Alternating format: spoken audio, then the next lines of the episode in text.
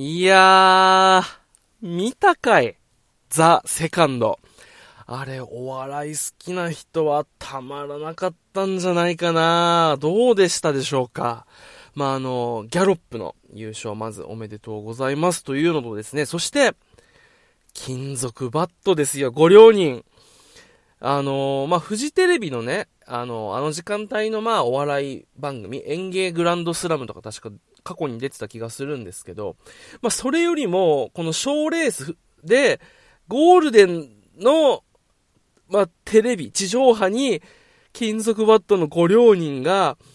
テレビで漫才、地上波で漫才をしてるっていうことにも、俺は、それだけで涙ちょちょぎれましたね。いやー、金属バットにね、優勝してほしかったんだけれども、まあ、誰が優勝しても、あの、本当になんかこう、出来レースだとか、なんかそういった、あの、すごい邪推が入らないぐらい、誰が優勝しても、あ、素直におめでとう、素晴らしいと言える、そんな、えー、まあ、賞レースというか大会だったんじゃないでしょうか。ということで今日はちょっと、このザ・セカンドについておしゃべりさせてください。というわけで、スタートです。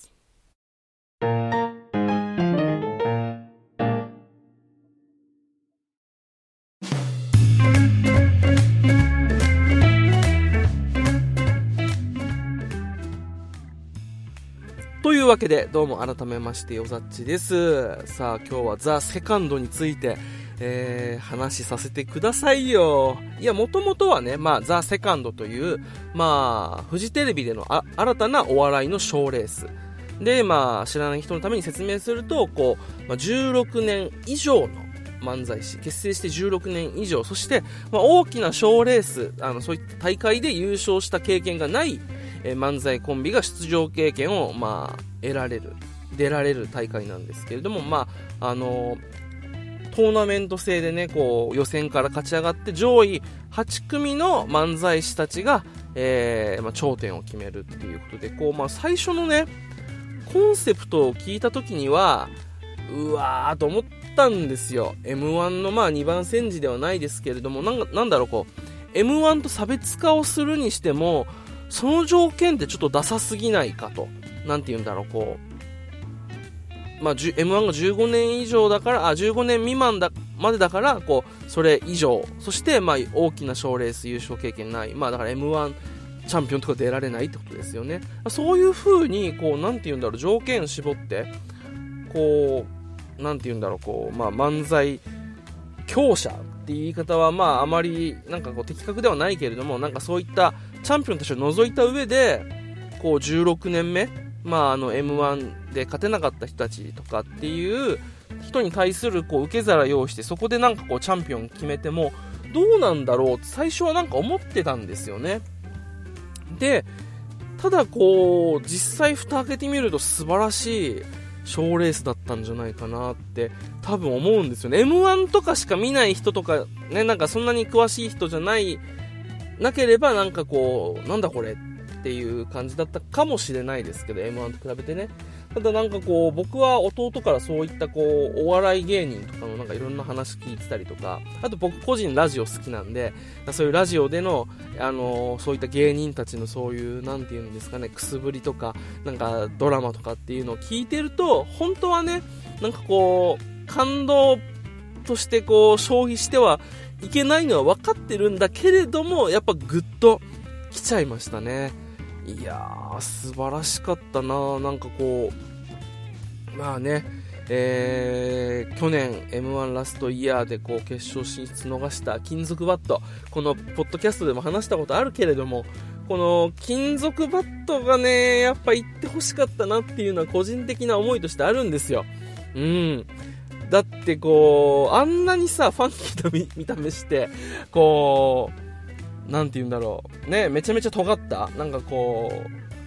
う、それ地上波で言っていいの？みたいな、そういうとこまで攻めたネタする、ま、2人なんですけれども、もう漫才には誰より、誰よりもって言い方はよろしくないですね。漫才、その見た目とは裏腹に、こう、漫才にひたすら真面目に、まあこう、向かい合う2人なわけですよ。で、M1 終わって、あ、勝てんかったなと。まあでもなんか、解放されたみたいな。でも、じゃあこれからどうしようみたいなことを言ってる中で、え、ザ・セカンド？そんなんやんの？みたいな。なんか死体蹴りじゃないけど、こう、またこう、やんのか？みたいな。悪態つきながらあそこまで行って、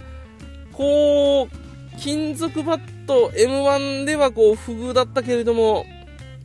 ここでっていう思いがね、個人的にあっただけにちょっとね、あの、残念ではあったんですけれども、でもなんかね、まあ、僕がこう金属バットにこう思うように、例えばね、あの、有吉弘行のこうサン、サンデーナイトドリーマーか、あを聞いてる人からするとマシンガンズとかにもね、思い入れがある人はいっぱいいるだろうし、あとは、まあ、三四郎とかね、あの、まあ、言えばギャロップとか、あの、直近のこう M1、えー、ラストイヤーを終えてもう数年経った人たち。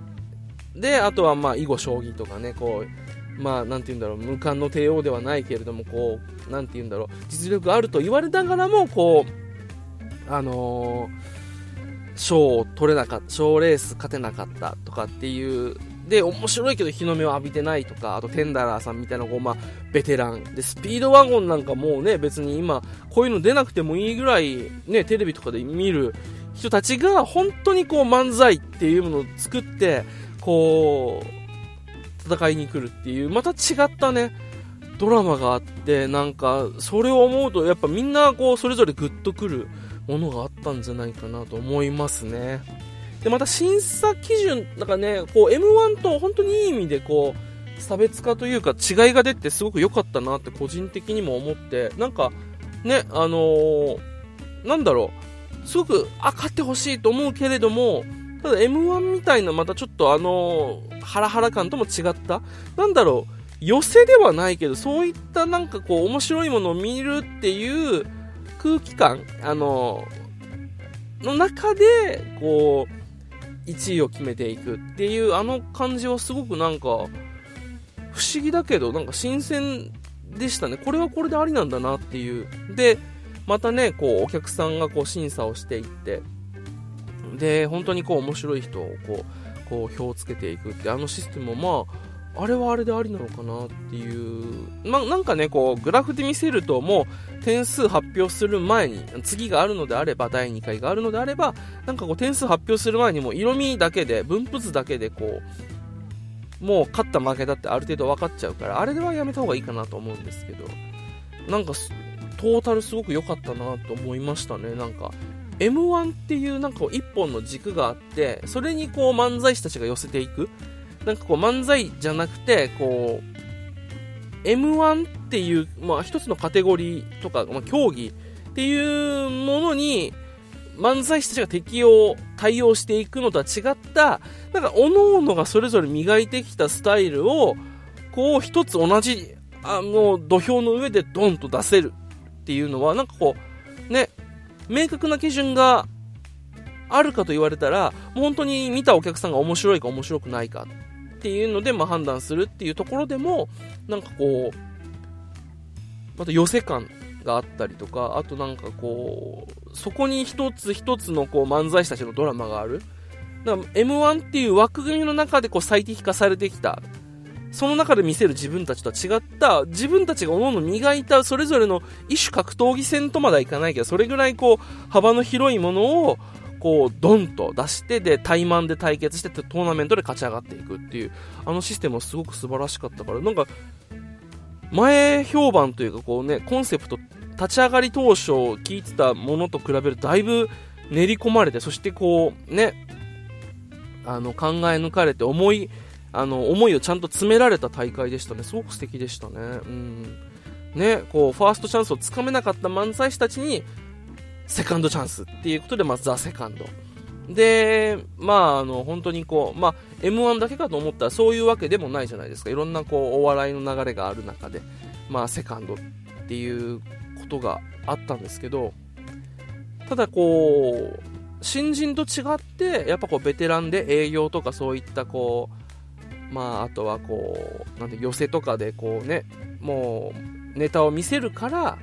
そのネタっていうものも、あのまあ、無料配信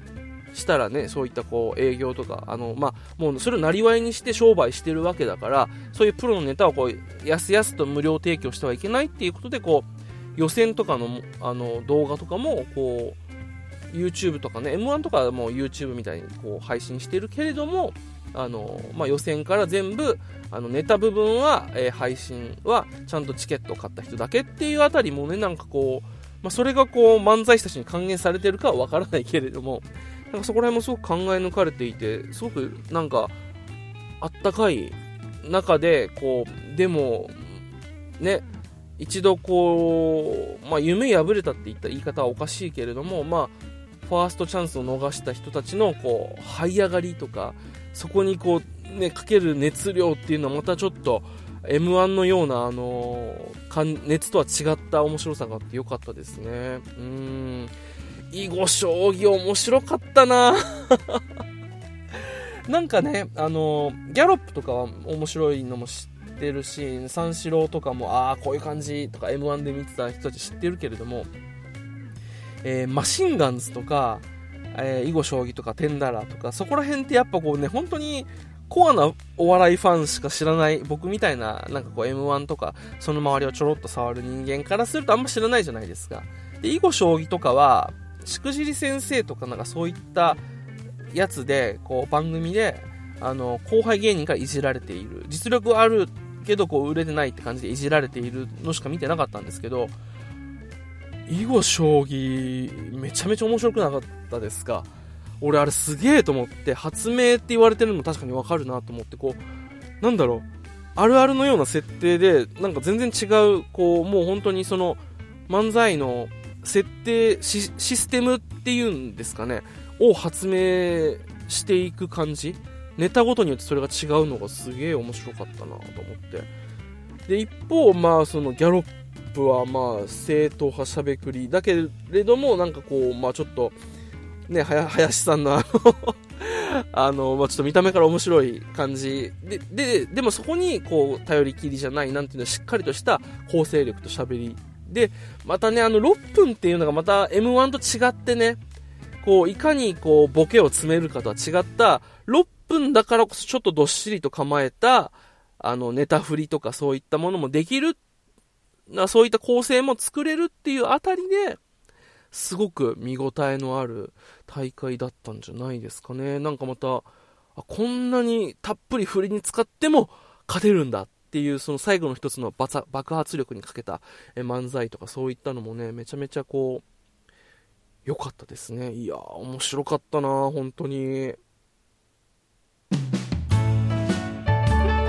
いやーというわけでそろそろエンディングなんですけれども本当にねこうあのー、なんて言うんですか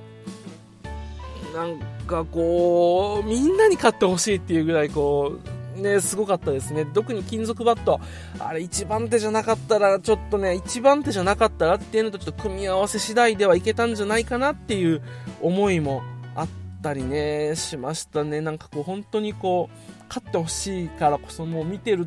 時も面白いんだけど、こう手が震えるというか、こう緊張するというか、いや、ミスらないで、ミスらないでと思ってね、こう見てたりしましたね。あのー、早口言葉、ことわざなのに早口言葉って言い間違えたあたりとかも、おっドキッとしたんですけど、でもあのそれをこうアドリブでね、こう笑いにまた変えて、えー、ややるあたりさすがだなと思ったりして、で、あとマシンガンズとかもね、あのー、もう3本目本当にネタないんだろうなと思いながら、いろいろとこうしゃべくりでこう合わせていって、こうね、なんかね、即興でネタにしてっていう、あれもすごいなと思って、またちょっと、えー、15年、えー、未満の M1 とは違ったいぶし銀なね、それぞれの本当にこう、なんて言うんだろう、血と汗の滲む漫才、スピードワゴンとかもすごかったしね、しっかり構成作られて、本当に誰が優勝してもおかしくないぐらい面白い漫才の大会だったなと思います。第2回があればぜひやってほしいなまたね、それ続いていくとまたちょっと競技化してしまうのかなっていうちょっとね、ところはあると思うんですけど、それでもあの素晴らしい結構大会だったと思うんで、続けてほしいな、第2回ぜひあってほしいなと思いましたね。いやうちの弟も、えー、なんかもう金属バットが立っているだけで、えー、泣けてきたっつって泣いてましたよ。本当に。でもそれぐらいあのね各漫才師に思い入れがあって、えー、そういうお笑い好きにすごく刺さった大会だったんじゃないでしょうか、えー、ぜひですねまた次回もやってほしいなと思います。